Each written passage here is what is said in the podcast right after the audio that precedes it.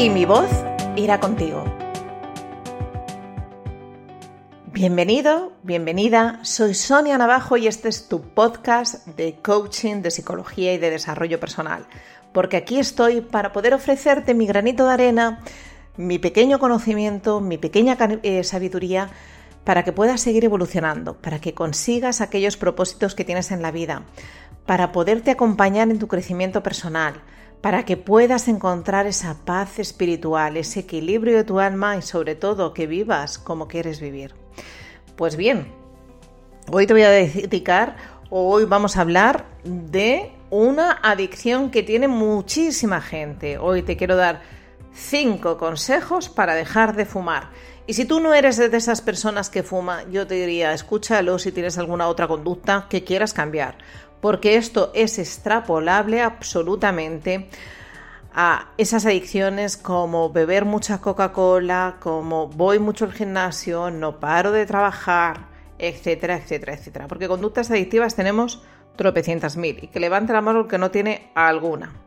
Así que nada, dejar de fumar es fácil y hoy te voy a dar estos consejos para que realmente lo pongas en práctica y te facilite el camino. Un consejo, el primero.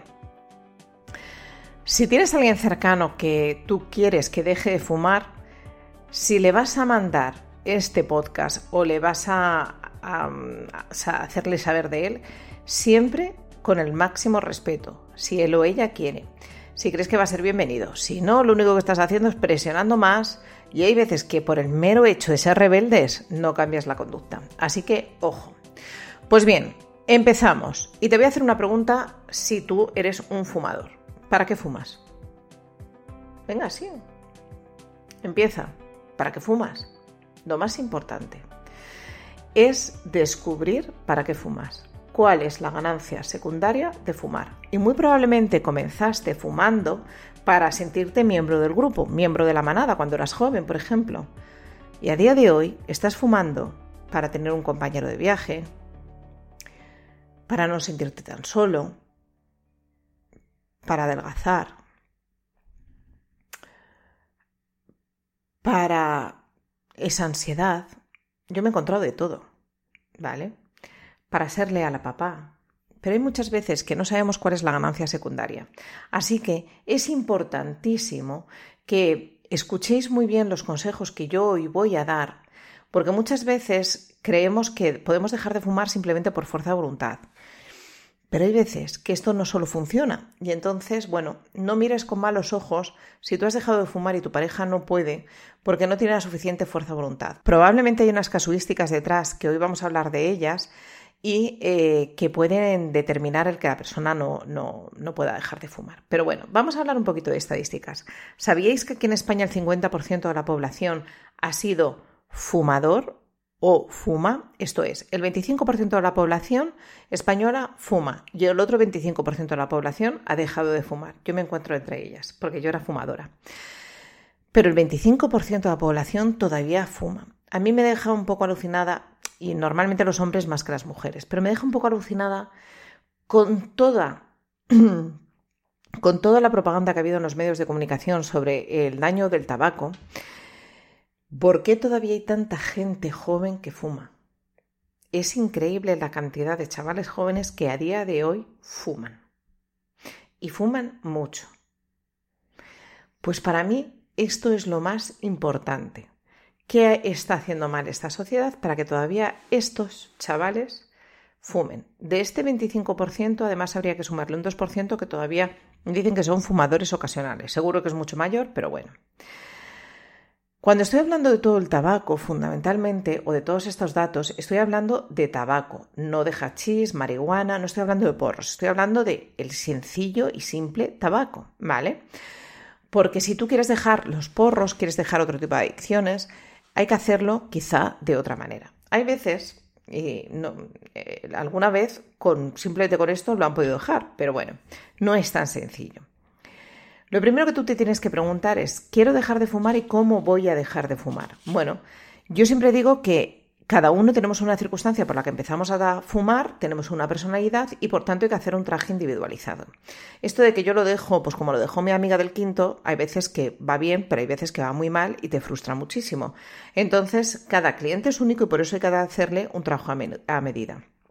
Hay muchos colegas como yo que simplemente hacen hipnosis y yo hago hipnosis, pero también aplico MDR para tratar las creencias, también aplico constelaciones familiares para ver si hay alguna carga familiar eh, y programación neurolingüística para cambiar creencias. Bueno, yo creo que lo ideal es hacer un traje a medida. Con una simple técnica, pues a veces funciona, pero a veces no. Entonces, es que fue mi amigo a dejar de fumar con un hombre que hacía hipnosis. Voy a ir yo, me gasto 300 euros. Ah, es que conmigo no ha tenido nada de éxito.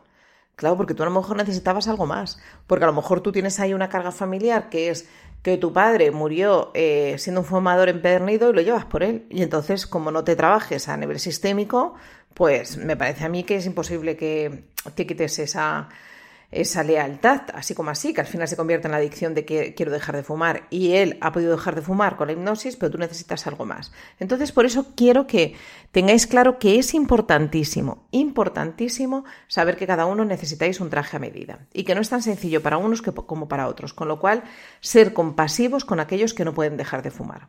Y ahora vamos con los consejos. Son las preguntas que debes hacerte hacia adentro y mirar esa mirada introspectiva para que entiendas si es tu momento de dejar de fumar y si va a ser tan fácil para ti. Lo primero es la pregunta de ¿para qué fumas? Ya lo he dicho antes, esta es la clave, la ganancia secundaria.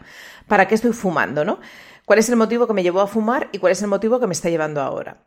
Yo aquí encontramos todo tipo de motivos, pero yo recuerdo a una mujer que dejó de fumar conmigo con, con el tratamiento que yo hago semanal, ¿no? Donde aplico eh, un poquito de todo. Al cabo del tiempo volvió a fumar. Ella, además de esta conducta adictiva, tenía otras. Y volvió a fumar y me dijo que quería venir a una constelación grupal porque había vuelto a fumar y es que veía que no era capaz. En aquella constelación grupal claramente salió el padre había sido alcohólico, había muerto de ello y ella se había encargado eh, del padre, ¿no? De, de, intentarle quitar esa adicción y que, y que, bueno, pues murió de aquello y que no muriese de aquello. Ella que le tocó esto todo muy jovencita, muy jovencita, pues se encargó de todo y al final no lo pudo evitar. Al final ella realmente estaba haciendo lo mismo que el padre. Hay un libro muy bueno de Stefan Hausner que es Aunque me cueste la vida, yo lo hago por ti. Se titula así, Aunque me cueste la vida. Y aunque me cueste la vida, a veces hacemos las cosas por los demás. Y ya que mi padre murió de esto y para mí fue demasiado, demasiado fuerte, yo lo voy a hacer para ver a nivel muy inconsciente que se siente haciendo lo mismo. Entonces, esa mujer vio en esa constelación que para ella el fumar era llevar a su padre en vida. Por tanto, hay veces que no podemos cambiar una conducta tan fácilmente. Pero sin embargo sí que puede ser si el que tú estés fumando, contestando esta pregunta de ¿para qué fumas?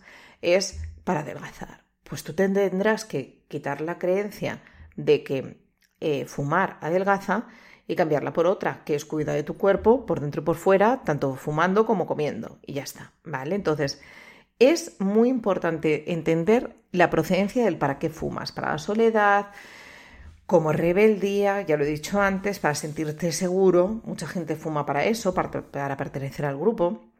Hay múltiples motivos, hay muchos que ahora ya no tanto para, antes se hacía más cuando se prohibió fumar, pero ahora, bueno, yo lo he visto, la verdad lo, estoy viendo ahora en el confinamiento para hacer un Kit Kat, en el para saber descansar. Hay gente que no sabe descansar si no tiene nada que hacer y dejan de trabajar para fumarse su cigarrillo. No hay ninguna tontería, ¿eh? La siguiente, el siguiente consejo, la siguiente pregunta que te tienes que hacer. ¿Para qué vas a dejar de fumar? Esta es crucial porque aquí vas a encontrar la motivación para dejar de fumar. El motivo puede ser el dinero, el motivo puede ser el modelo hacia mis hijos, el motivo puede eh, ser eh, estoy embarazada, el motivo puede ser me da muchísimo asco el tabaco. Bueno, yo os voy a contar el, motivo que a mí me dejó, me alejó del tabaco. Eh, yo dejé de, fumar con el embarazo de mi primer hijo. Todo el mundo se creerá que es por eso, pero no. Ese fue el momento, que luego hablaremos de ello. Para mí lo importante fue el motivo. Yo venía de mi luna de miel por México y Guatemala Y cada vez que tú ibas a reservar una, una, mesa, en, además íbamos a restaurantes buenos o de hoteles, siempre me preguntaban si era fumadora. Yo, por supuesto, decía que sí y me trataban como la mayor escoria.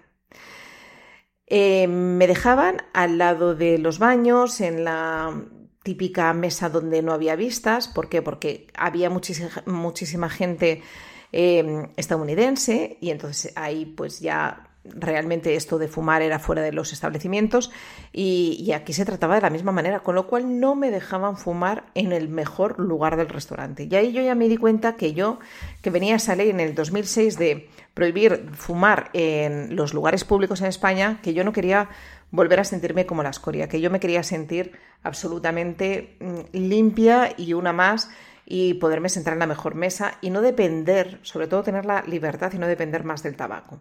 Eso se juntó con el momento crítico que era estoy embarazada y fue el motor y la motivación fundamental para que yo dejase de fumar. Así que el propósito o el motor o la motivación es crucial. El siguiente consejo la siguiente pregunta. ¿Qué te dificulta dejar de fumar? Aquí tendrás múltiples creencias que te limitan a dejar de fumar. Yo no soy capaz, nunca he tenido fuerza de voluntad. Tendrás que escucharte todas. Es importante saber por qué fumas, por qué no has podido dejarlo antes, qué ganas fumando, qué te está aportando el fumar y qué vas a perder fumando. ¿Qué perderás cuando dejes de fumar? ¿Qué ganarás cuando dejes de fumar? Hay muchísimas creencias que te limitan a dejar de fumar. Si quieres saber más sobre creencias limitantes, acordaros que hace unos días, unas semanas, hablé sobre ello. Porque lo importante es que eso que te está limitando, pues imaginaros que es yo no soy capaz de dejar de fumar porque no tengo fuerza de voluntad, pero ¿por qué no tienes fuerza de voluntad? Porque siempre he tenido autoestima muy baja y creo que no puedo con las cosas. Entonces, eso tienes que convertir en una eh, creencia potenciadora. Yo voy a poder con las cosas y me voy a demostrar a mí misma que tengo autoestima. Punto. A partir de ahí, a por ello, ¿vale? Es importantísimo convertir estas creencias limitantes en creencias eh, fuertes, con energía, y que cambies esas conductas. La siguiente pregunta, ¿es tu momento? También crucial. Recordar lo que yo os he dicho antes. Para mí, mi momento fue cuando estaba embarazada, pero la motivación en sí, además de mi hijo, por supuesto que sí, fue la otra, la que os he comentado. Mucha gente fracasa porque eligen un momento que no es adecuado para ellos. Mucha gente dice, el día 1 de enero voy a dejar de fumar. Y hay veces, bueno, pues ahora como no hemos podido salir mucho, pero no, no ha habido mucha resaca, pero ese día estás con resaca y lo último que tienes es la fuerza, la energía y la conciencia para dejar de fumar pero a lo mejor ese día sí que la tienes porque estás de vacaciones, vida saludable, todo lo que tú quieras, pero justo comienza un nuevo ejercicio en tu trabajo con un nuevo proyecto vital y que te genera muchísimo estrés y ¡pumba! Has vuelto a fracasar. Es que es importantísimo saber en qué momento estás. Y luego cuando lo elijas, también tienes que ver el momento de lo que va a ocurrir ese día. No dejes de fumar justo cuando tienes un evento de, yo que sé, una boda donde va a estar todo el mundo fumando o mm, tu cumpleaños. O sea, siempre elige el momento más adecuado, donde haya relativa calma a tu alrededor, donde todo esté equilibrado, donde no se den esas... O sea, hay gente que utiliza, por ejemplo, el dejar de fumar en verano. Me parece muy bien, pero no te rodeas en ese verano de amigos que fuman. ¿Vale?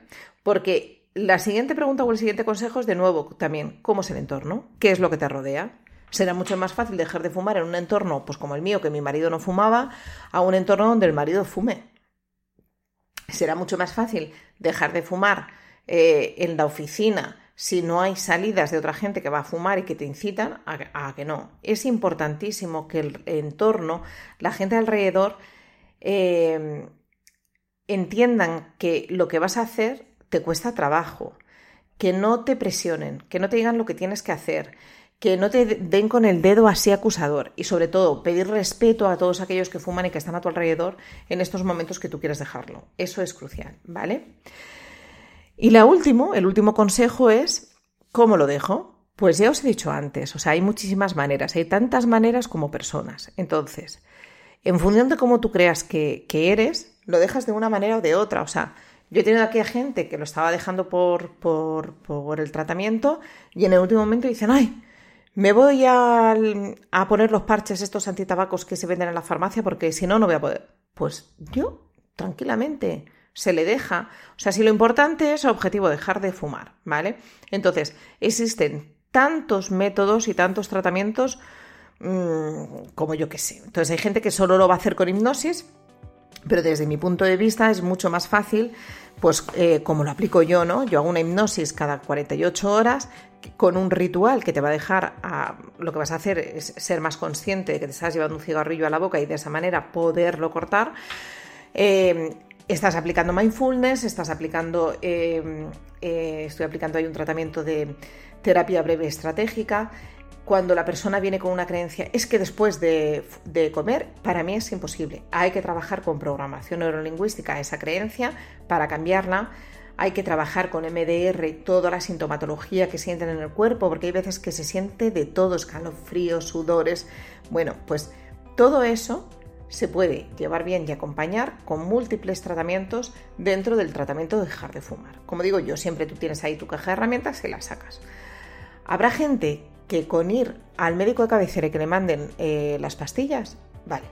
Y habrá gente que diga, hoy dejo de fumar y vale. Entonces, tanta personalidades hay, tantos métodos y formas de dejar de fumar existen. Pero lo más importante es que tú mires hacia ti, que estimes qué es lo, más, eh, lo que más necesitas, lo que más te puede ayudar, lo que más confianza te va a otorgar para dejar de fumar y a partir de ahí, deja de fumar. Porque dejando de fumar fundamentalmente, lo que más vas a conseguir, además de salud, que ahí no me meto, es libertad. Ya te lo digo yo, detrás de cualquier conducta adictiva hay una dependencia absoluta, con lo cual no hay libertad. Te coarta la libertad.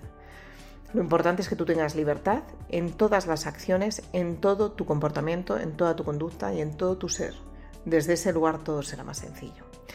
Bueno, pues si te ha gustado este podcast, si crees que alguien le puede ayudar sin presionarle, házselo llegar y seguimos trabajando, porque en breve hablaremos de cómo alimentarte desde un lugar mucho más también consciente. En breve hablaremos de otras cositas para que puedas seguir desarrollándote y evolucionando. Mi voz irá contigo. Por favor, si te ha gustado, dale un like allá donde estés, en YouTube, en el blog, y deja tus comentarios sobre qué más te gustaría que hablásemos. Un beso y hasta la semana que viene.